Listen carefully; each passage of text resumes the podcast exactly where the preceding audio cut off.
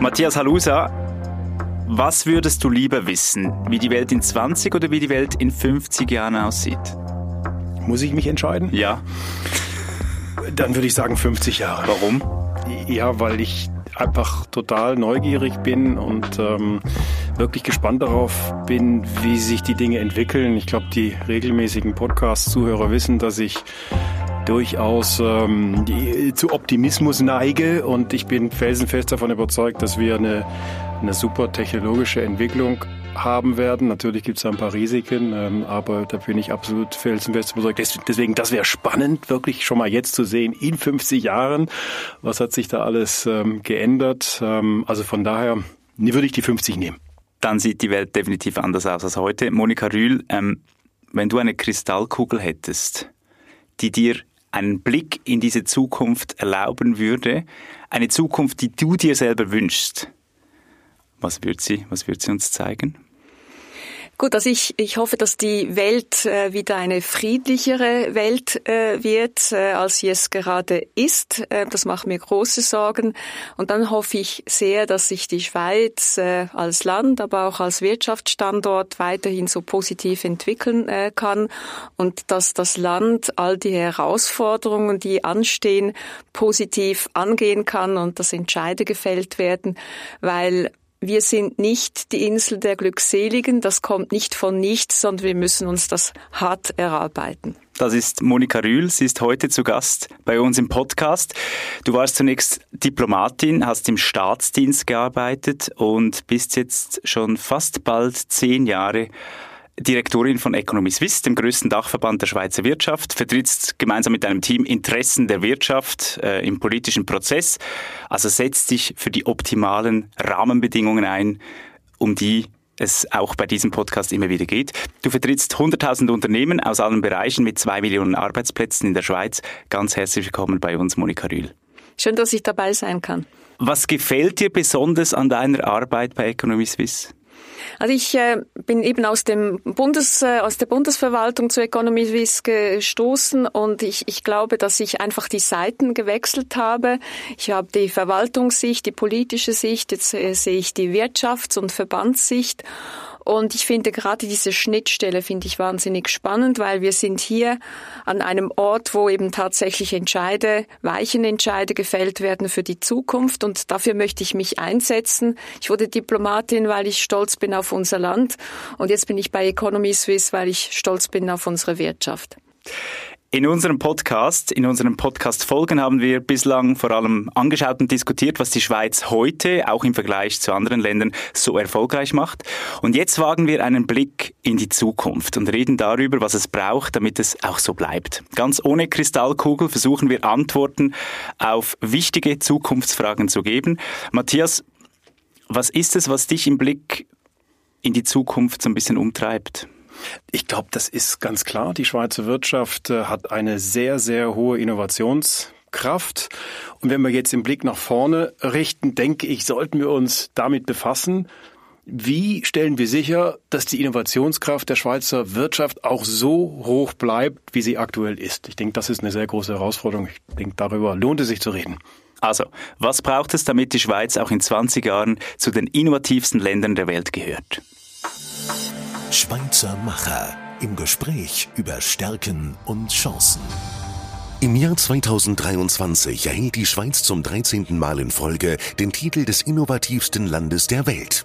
Diese Anerkennung verdankt die Schweiz ihren Investitionen in Forschung und Entwicklung, der Anzahl der angemeldeten Patente und der Qualität der Hochschulbildung. Darüber hinaus beheimatet die Schweiz eine Vielzahl von Start-ups und Forschungseinrichtungen, die aktiv an der Entwicklung neuer und innovativer Produkte sowie Dienstleistungen in diesen Bereichen arbeiten. Monika Rühl, reicht diese hervorragende Ausgangssituation, um die Schweiz erfolgreich durch die nächsten Jahrzehnte zu tragen?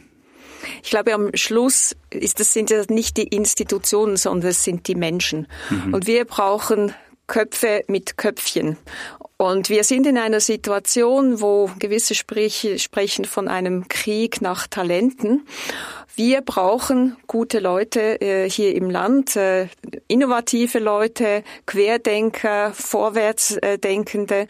Und damit wir die hierher holen können in unsere Unternehmen brauchen wir ausgezeichnete Schulen, wir brauchen Top-Universitäten. Diese Universitäten müssen äh, im internationalen Bereich mitarbeiten äh, können. Und dann haben wir ja diesen tollen Mix zwischen der Hochschulforschung und Innovationen, die daraus entstehen, und die Berufslehre, also das duale Berufssystem und diese diese Dualität gibt uns enorm viel Kraft und da müssen wir weiter dranbleiben. Also ich, ich sag mal so ein bisschen der Plattitüde vielleicht. Wir müssen stärken, stärken. Oder das, was Monika, was du jetzt alles aufgezählt hast, das ist eben genau das, glaube ich, was uns wirklich ausmacht, was uns, was uns so stark macht, wie wir, wie wir sind. Und jetzt ist eben die Frage, wie bewahren wir das? Wie, wie stellen wir sicher, dass wir auch zukünftig wirklich die klugsten Köpfe bekommen, dass ähm, die Univers unsere Universitäten so einen exzellenten Ruf in der Welt haben, dass es die besten Leute anzieht und dass die dann auch bei uns bleiben, dass sich daraus Innovation, Technologien, Startups und so weiter entwickeln. Wie, wie stellen wir das sicher? Weil die Länder um uns herum, die haben ja ähnliche Ideen. Die wollen auch, äh, oder viele davon wollen auch die klügsten Köpfe anziehen. Wie, wie stellen wir das also sicher, dass da nicht irgendwie plötzlich andere Länder und Regionen auftauchen und dann gehen die Leute dahin? Ich glaube, das ist der, der Wettbewerb unter den Wirtschaftsstandorten. Ich glaube, das ist vielen Schweizerinnen und Schweizern zu wenig bewusst, dass wir auch als Land in einem Wettbewerb äh, stehen. Und von dem her, wir müssen attraktiv äh, bleiben. Und attraktiv bleiben heißt eben, dass wir wirklich gute Schulen haben, äh, dass wir die Forschungszusammenarbeit weiter intensivieren können. Oder wenn Google heute in Zürich rund 5000 Leute beschäftigt, hat das sehr stark auch mit den Forschungszusammenarbeit Forschungsinstitutionen mit Sitz in Zürich zu tun. Also wir brauchen solche Institutionen und andererseits brauchen wir einen guten Mix. Und dann müssen wir als auf dem Arbeitsmarkt attraktive Arbeitgeber sein. Die Leute müssen sagen, ich komme in die Schweiz, weil man bietet mir etwas. Und da spreche ich jetzt nicht nur von den Löhnen, sondern auch von, von der Attraktivität. Äh, es lebt sich äh, gut in der Schweiz. Wir sind ein kleines Land. Wir haben eine intakte Natur in weiten äh, Strecken. Die Wege sind kurz. Ähm, die Schulen sind sicher. Der Schulweg ist sicher. Solche Dinge sind wichtig für Leute, wenn sie entscheiden, wo gehe ich hin arbeiten. Sehr gut. Ich würde vielleicht noch einen Aspekt reinwerfen bei dem Thema Innovation und wie, wie halten wir die Innovation hoch und, und wie verstärken wir sie gegebenenfalls auch noch. Und das ist so eher so der, der Blick aus der eigenen Industrie, Pharma, äh, Chemie, Life Science. Ähm, da wäre mein Wunsch, und, und wir arbeiten in die Richtung, aber wir sind noch nicht so erfolgreich, wie wir vielleicht sein müssen, sein wollen, dass wir den Anteil ähm, an Studenten und Schülern in den MINT-Fächern erhöhen. Also wir müssen die, die naturwissenschaftlichen Fächer wieder in der Gewichtung irgendwie höher bringen, ja, weil eben unsere Industrie, die ja sehr innovativ ist. Also die, die Pharmachemie, Life Science Industrie ist, gehört zu den Industrien mit den höchsten äh, Forschung und Entwicklungsausgaben. Ähm, aber damit die Talente nachkommen, müssen wir eben auch schauen, dass der Anteil steigt. Und äh, da müssen wir, die, wir müssen die Berufe, das Studium bekannter machen, äh, bewerben, die Berufsbilder bewerben, duale Ausbildung hast du äh, genannt. Da machen wir recht viel als, als Wirtschaftsband Science Industries, der, der ja für diese Industrie steht, aber da müssen wir wirklich dranbleiben und mehr machen, weil dort entwickeln sich die, die zukünftigen ähm, Talente. Das also zum Thema Innovation. Es gibt noch weitere Themen, die wir unbedingt diskutieren müssen, wenn es um die Zukunft geht und was uns umtreibt. Matthias? Absolut. Ich denke, da sollten wir diskutieren über das Thema Digitalisierung oder vielleicht sogar ein bisschen breiter gefasst, künstliche Intelligenz, ähm, Artificial Intelligence. Ich denke auch, das ist ein Bereich, der ähm, zu viel Veränderungen schon geführt hat. Äh, ich glaube, ähm, man ist jetzt nicht besonders, äh, wie soll ich sagen, revolutionär, wenn man sagt, dass sich das eher noch beschleunigen wird. Ich denke, das ist so, die, die ganzen Entwicklungen werden sich weiter beschleunigen. Ähm, und deswegen ist es für die Schweiz wichtig, dass sie die gute Position, die sie hat, da auch weiter ausbaut, weiter verbessert. Und, ähm, und ich denke, darüber lohnt es sich auch zu sprechen. Wie stellen wir das sicher? Wie, wie ähm, bearbeiten wir diese gute Basis, die wir haben auf dem Gebiet, so dass es für uns als Land auch ein Erfolgsfaktor werden wird für die Zukunft? Wie die Digitalisierung die Schweizer Wirtschaft verändern wird und ob wir vielleicht in Zukunft noch genug Arbeitsplätze haben, das möchten wir jetzt diskutieren. Die Digitalisierung ist einer der Hauptgründe für große Veränderungen auf dem Arbeitsmarkt. In der Schweiz herrscht derzeit praktisch Vollbeschäftigung, selbst in einer Zeit, in der Berufe und Tätigkeiten kontinuierlich im Wandel sind. Bemerkenswerterweise hat die Digitalisierung bislang keine negativen Auswirkungen auf die Beschäftigungssituation gezeigt. Denn die Schweiz zeichnet sich durch ihre Anpassungsfähigkeit aus. Dies zeigt sich auch im internationalen Vergleich. Aktuell belegt sie den fünften Platz im IMD World Digital Competitiveness Ranking und ist auf dem Weg, sich zu einer führenden Nation in Bezug auf digitale Innovation zu entwickeln. Monika Rühl, du hast es mal erzählt in einem Interview, wir sind Stehaufmännchen und Frauchen in diesen Themen. Wenn es prekär wird, dann stehen wir gleich wieder auf. Wie meinst du das genau? Gut, dort habe ich äh, vor allem von der Widerstandsfähigkeit der Schweizer Wirtschaft äh, gesprochen. Also während andere Länder aufgrund von irgendwelchen äh, Währungsschocks, äh, äh, sonstigen äh, Krisen, Finanzkrisen in eine tiefe Rezession fallen, ist die Schweiz immer wenn es schlimm kommt, ist sie beim Nullwachstum, aber wir, wir, es, es, es ist so, als ob uns das nichts anhaben könnte. Und das habe ich gemeint mit dem Stehauf Männchen oder Frauchen. Ich glaube, mit Bezug auf die Digitalisierung ist es einfach wichtig, dass wir eine Chancendiskussion führen. Wir haben die Tendenz in der Schweiz nicht nur mit Bezug auf die Digitalisierung, sondern generell immer die Schwierigkeiten und Risiken zu sehen. Und ich glaube, die Digitalisierung hat sehr viele Chancen in sich. Und wenn ich jetzt zurückschaue, ich werde dieses Jahr 60. Wenn ich zurückschaue, 40 Jahre früher, was wir hatten an IT-Unterstützung, nämlich nichts, dann muss ich sagen, es ist eine Riesenchance. Wir haben, das Leben ist viel einfacher geworden, als es vor 40 Jahren äh, der Fall war. Einfacher?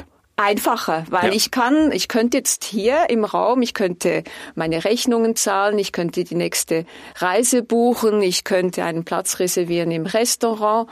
Ähm, mein Leben ist einfacher geworden und diese Chancen müssen wir sehen. Und ich glaube, es ist nachvollziehbar, dass die Menschen Angst haben, den Arbeitsplatz zu verlieren. Das lässt sich noch nicht äh, nachweisen in den Statistiken, weil wir uns eben anpassen müssen. Und diese Anpassungsfähigkeit hatten wir in der Vergangenheit. Ich bin sehr zuversichtlich, dass wir die auch in Zukunft bewahren. Es bedeutet, wir alle müssen uns dieser, diesen Innovationen stellen und eben das Beste daraus ziehen und uns dann halt auch weiterbilden, wenn wir sagen, naja, jetzt verstehe ich nicht, äh, in welche Richtung das das geht, jetzt muss ich irgendwie eine Weiterbildung haben, dass ich wieder top bin. Ich glaube, diese Bereitschaft müssen wir haben. Ich finde diese Beschreibung sehr schön. Es, das Leben ist einfacher. Und deine Reaktion, Dominik, zeigt mir, dass ähm, man auch das anders interpretieren könnte. Das Leben ist ja auch komplexer geworden, ja. Aber das ist ja genau der Punkt. Ne? Also da, da, da fängt man eben an, schon wieder Risiko orientiert zu argumentieren, statt chancenorientiert zu, argument, äh, zu argumentieren. Und da bin ich völlig bei dir. Ich glaube, da müssen wir viel mehr hin. Wir müssen die, die Chancen sehen, aber nicht naiv sein, was Risiken angeht. Ja, also beim, beim Stichwort künstliche Intelligenz wissen wir alle, das birgt gewisse Risiken, birgt vielleicht hohe Risiken und, und da ist sicherlich auch der Regulator ähm, gefragt. Aber die Chancen sind enorm. Also wenn ich mir das anschaue für unsere Industrie, was sich da gerade tut, und es ist jetzt nur eine Industrie, ja, was sich, was sich da gerade tut äh, beim Thema künstliche Intelligenz, so ein bisschen als für mich als ein bisschen Laie, auch eine, eine Fortsetzung, sage ich mal, der Digitalisierung. die, die Opportunitäten, die sich da öffnen, wie schneller wir werden können bei der Entwicklung von Produkten, bei der Optimierung von Produktionsprozessen, das, das ist enorm, ja. Und ich glaube, wir sollten wirklich die Chancen wahren. Wir sollten die Chancen auch wirklich als Chancen erkennen und daran arbeiten, aber natürlich nicht naiv sein, was gewisse, gewisse Risiken angeht. Ja, da bin ich natürlich bei euch. Ich finde es ja die hochspannendste Zeit, die wir jetzt gerade erleben. Es ist ja eigentlich Industrialisierung wie damals erleben wir heute mit der Digitalisierung und wir sind da mitten im Pulk. Aber wenn wir von Chancen sprechen und du, Monika, sagst, ja, da muss man sich halt einfach weiterbilden und ausbilden lassen, besteht nicht auch die Chance, dass wir da eine große Gruppe an Menschen auch ein bisschen verlieren und abhängen? Ich glaube, es ist sehr wichtig. Also dieses Risiko besteht, ja. Und es ist wichtig, die Menschen mitzunehmen und ihren, ihnen ihre Perspektiven aufzuzeigen. Und ich glaube, es gibt Perspektiven für alle. Ähm, mit der Bereitschaft, dass man sich eben weiterbildet, dass man vielleicht den Beruf äh, wechselt. Ich glaube auch, dass, also ich glaube, der, der größte Gamechanger in diesem Bereich der Digitalisierung ist die künstliche Intelligenz. Und hier, wie Matthias das gesagt hat, müssen wir eben auch die Chancen sehen, oder? Die Tendenz war Chat-GBT, jetzt verbieten wir das mal. Oder jetzt müssen wir regulieren, damit wir das in den Griff bekommen. Das finde ich die falsche Reaktion. Natürlich darf man nicht naiv sein, natürlich muss man das hinterfragen, aber die, das, wir sind wieder beim Thema Offenheit. Wir müssen mhm, offen absolut. sein und sagen, wie können wir uns letztlich auch unterstützen lassen durch künstliche Intelligenz? Wie können wir weiterkommen durch künstliche Intelligenz? Und, und selbstverständlich ändern sich Berufsbilder massiv da müssen wir gar nicht drüber reden. Logisch ist das so. Das, das hat natürlich Konsequenzen für unser Bildungssystem. Wir müssen andere Kompetenzen unseren jungen Leuten mitgeben. Und Klammer auf, auch die älteren Leute müssen sich anpassen und müssen dauernd weiterlernen, Klammer zu.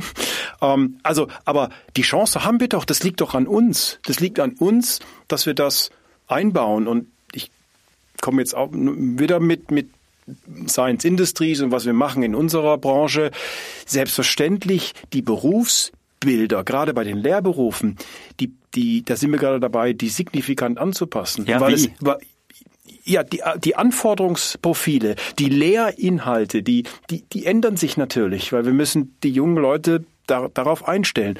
Und da, dürf, da darf halt unser System nicht träge sein, sondern und das ist es, glaube ich, auch nicht. Wir sind anpassungsfähig, wir sind flexibel. Deswegen sehen wir ja auch nicht, wie das vielleicht vor einigen Jahren so der, der Mythos war, Digitalisierung vernichtet Arbeitsplätze. Das findet ja überhaupt gar nicht statt.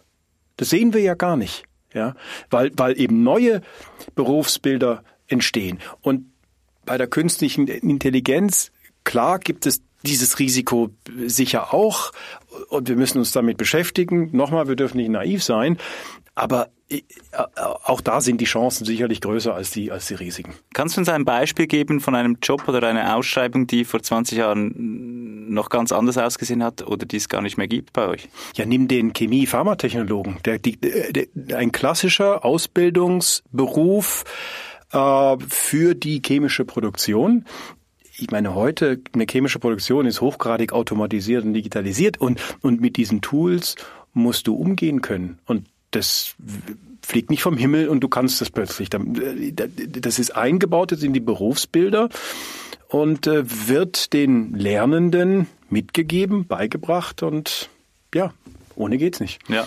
Also die Situation ist ja momentan, dass wir nicht alle offenen Lehrstellen besetzen können. Jetzt äh, kann man sich fragen, sind diese offenen Lehrstellen in den richtigen Berufen? Aber da ist natürlich dann auch die Frage, da müssen sich die jungen Menschen, äh, vielleicht zusammen auch mit ihren Eltern, die Frage stellen, wo habe ich die besten Perspektiven? Bei welchen Berufen?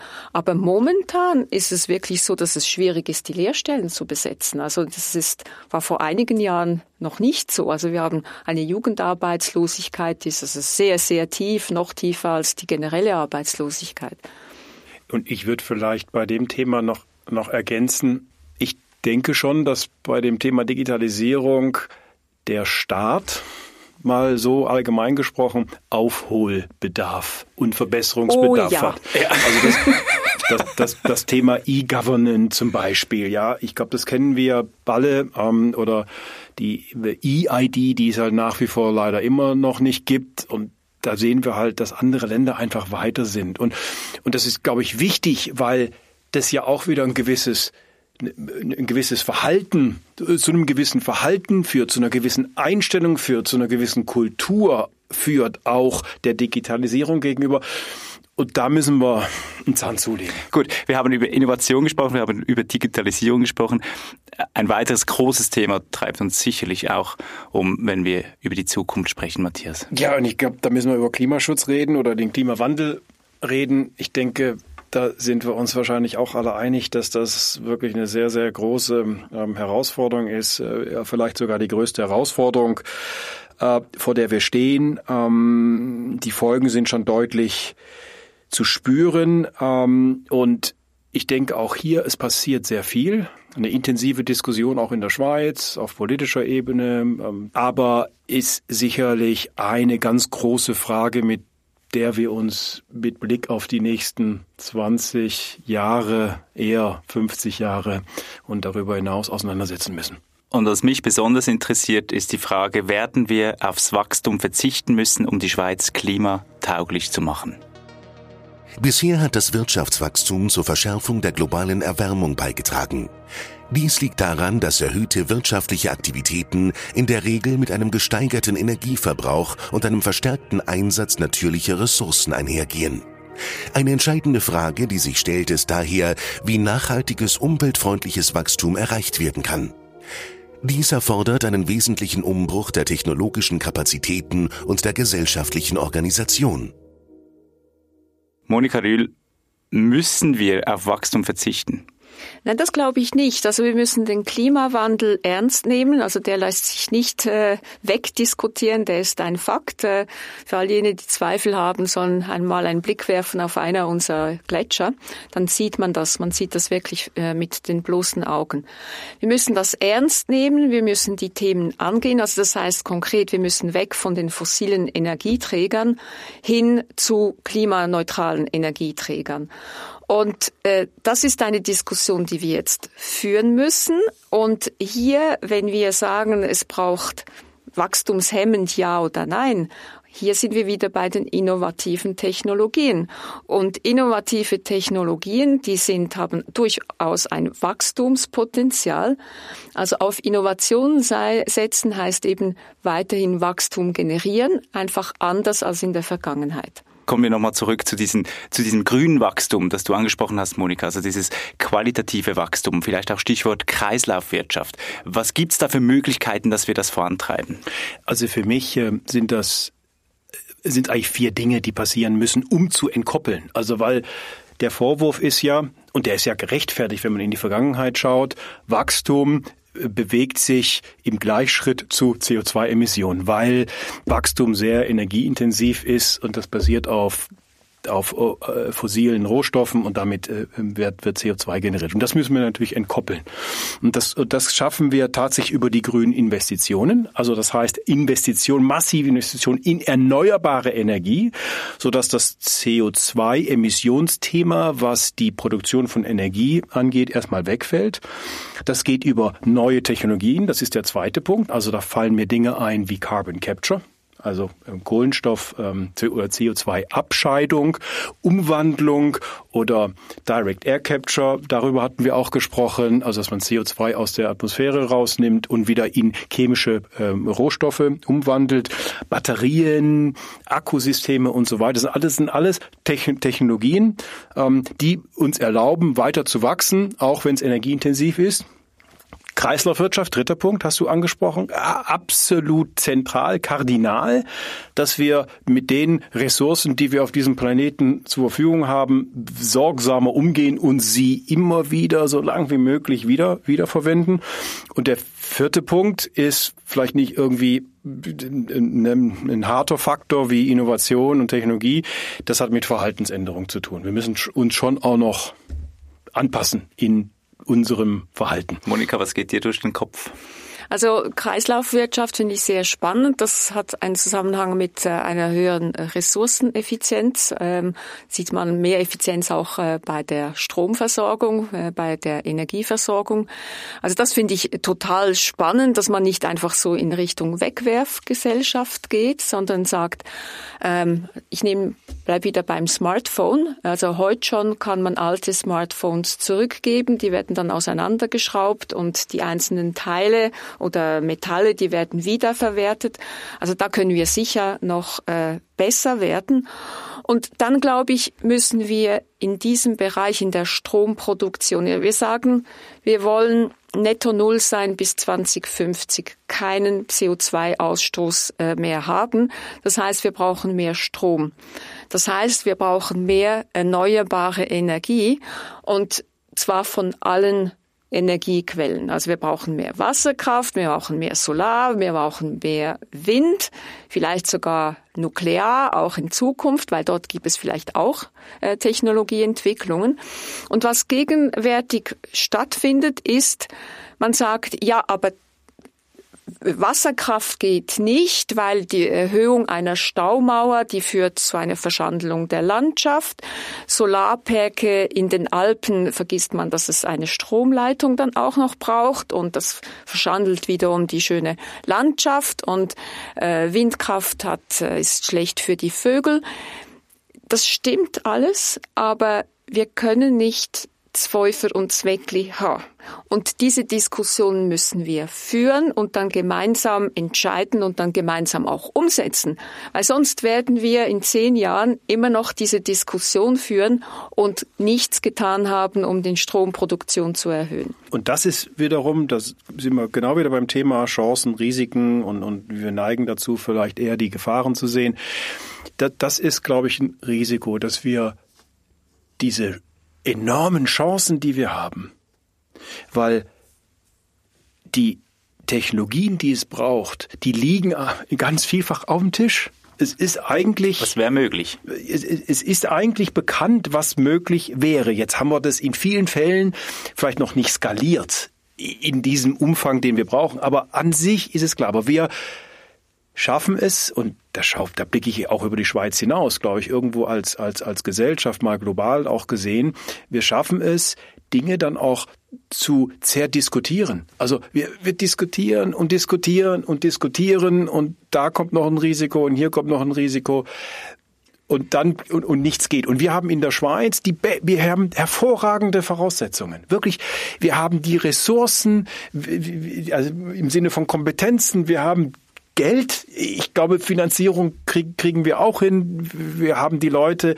die besten Voraussetzungen eigentlich, um ähm, dort genau vorwärts zu machen. Und es passiert ja auch sehr viel, aber da steckt auch eine Riesenchance drin, das noch zu beschleunigen. Aber wir diskutieren halt eben auch gerne in der Schweiz und das macht uns auch aus und deswegen geht das alles so lang. Also ich meine, die Diskussion ist, ist super. Also die Diskussion, wir müssen miteinander diskutieren. Es ist auch gut, dass wir in einer direkten Demokratie leben und äh, abstimmen können regelmäßig. Ich meine, wo sonst gibt es das? Wenn wir aber gemeinsam diskutieren, dann müssen wir zu einer Lösung kommen und dann müssen wir alle diese Lösung tragen. Und es nützt nichts, wenn der Bundesrat runde Tische macht zur, zum Thema Wasserkraft. Kaum ist der runde Tisch, also man einigt sich auf, glaube ich, 15 äh, Wasserkraftprojekte, die ausgebaut werden sollen in der Schweiz.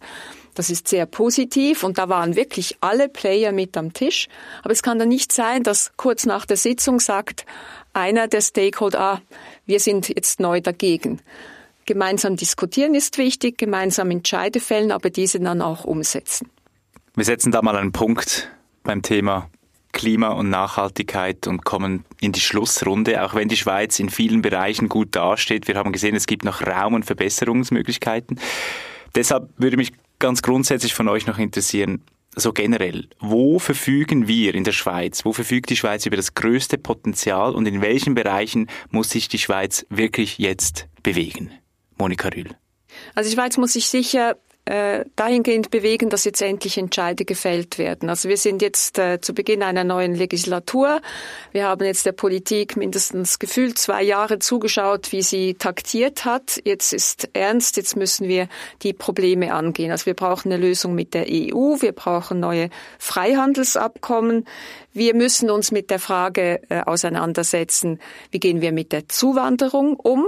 Äh, und Zuwanderung muss gesehen werden vor dem Hintergrund der Demografie. Wir werden älter. Es gehen immer mehr Leute aus dem Arbeitsmarkt raus und weniger Junge kommen rein. Was bedeutet das äh, für uns? Und dann haben wir zu Beginn diskutiert, welche Köpfe brauchen äh, wir. Wir müssen wirklich diese Frage der Stromversorgung, Energieversorgung angehen und Lösungen finden. Und ich glaube, wir müssen auch uns die Frage stellen, wie gehen wir um mit der Altersvorsorge? Oder in der Schweiz leisten wir uns den Luxus, dass wir seit Jahren uns nicht an das Thema Erhöhung des Rentenalters heranwagen. Du sagst Jahren, ich, ich habe das Gefühl, es sind Jahrzehnte. Ich glaube auch, das sind eher Jahrzehnte, aber eines Tages müssen wir uns dieser Diskussion stellen, wie das übrigens die Länder rund um uns herum bereits getan haben. Also deshalb mein Plädoyer ist, ja, es geht uns gut, aber damit es uns auch in Zukunft gut geht, braucht es jetzt Entscheide und Reformen. Ja, vielleicht daran gerade anknüpfen. Also ich, wenn du fragst, wo liegt das größte Potenzial, ich glaube, das ist irgendwie schwer zu benennen. Ähm, ich glaube, was, was es braucht, ist weniger Egoismus. Ich, ich sage es jetzt mal so, ja. weniger Egoismus, weniger Einzelinteressen oder Partikularinteressen in unseren Diskussionen, auch auf gesellschaftlicher Ebene. Und es braucht, bräuchte viel mehr ein konstruktives Miteinander, viel weniger polarisierendes. Und das ist jetzt schön gesagt und wahnsinnig schwierig irgendwie ähm, zu, ja, zu implementieren. Und wenn du mich fragst, was brauchst du dafür konkret, dann kann ich dir das auch nicht sagen. Das ist eher so eine, so eine ja, so eine Kultur, die wir, die wir brauchen, ja, weil ich glaube, es ist, wir, wir sind leider viel zu polarisiert und dadurch kommt vieles zum Stocken und man neigt dazu reflexartig, wenn die eine Seite sagt so, dann reflexartig sagt die andere Seite, nee, das geht da überhaupt gar nicht. Und das hilft uns wirklich nicht weiter bei der Größe der Herausforderungen, die wir haben. Und es ist jetzt ja auch wieder klar geworden, wir, wir haben alle Möglichkeiten. Wir haben so viel Stärken. Und für mich ist es, auch wenn ich jetzt wieder drüber nachdenke, dieser Dreiklang, Innovation, Nachhaltigkeit und gute Rahmenbedingungen. Und wir haben das Ease of Doing Business genannt. Also das, das macht's echt aus. Wir sind super starke Innovationen. Es passiert so viel die Nachhaltigkeit. Und wenn wir jetzt noch smart Rahmenbedingungen hinbekommen, ja, äh, dann haben wir alle Chancen, auch in 20, 30, 50 Jahren noch sehr erfolgreich zu sein. Ja, ich sehe das wie, wie Matthias. Also wir müssen uns zusammenraufen und gemeinsam Lösungen identifizieren. Ich glaube, es ist eben, wenn man sagt, äh, ja, du bist schuld und ich mache alles gut, da werden wir nicht äh, weiterkommen. Und wir müssen uns darüber unterhalten, was für ein Land, was für eine Gesellschaft wollen wir.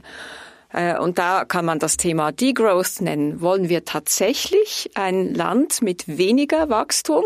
Was sind wir dann bereit zu akzeptieren? Dass wir weniger verdienen, dass wir weniger Perspektiven haben? Oder wie viele Ausländerinnen und Ausländer wollen wir in der Schweiz? Was sind wir bereit zu tun? Wir können schon sagen, wir wollen weniger Ausländerinnen und Ausländer. Aber sind wir dann bereit, als äh, Schweizerinnen und Schweizer in die Pflegeberufe Berufe wieder einzusteigen, um ein Beispiel zu nennen.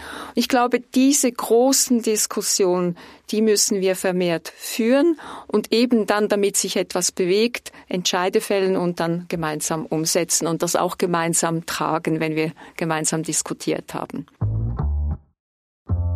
Monika, herzlichen Dank äh, für den spannenden Austausch. Ich denke, wir haben jetzt dieses Thema nochmal intensiv beleuchtet. Wir könnten noch lange weiterreden, weil es, äh, es gibt noch so viel zu diskutieren und zu besprechen und zu beleuchten zu den verschiedensten Themen. Ähm, aber ich glaube, wir machen hier mal einen Punkt und ich bedanke mich nochmal ganz herzlich für deine Zeit und dass du ins Studio gekommen bist. Vielen Dank an dich.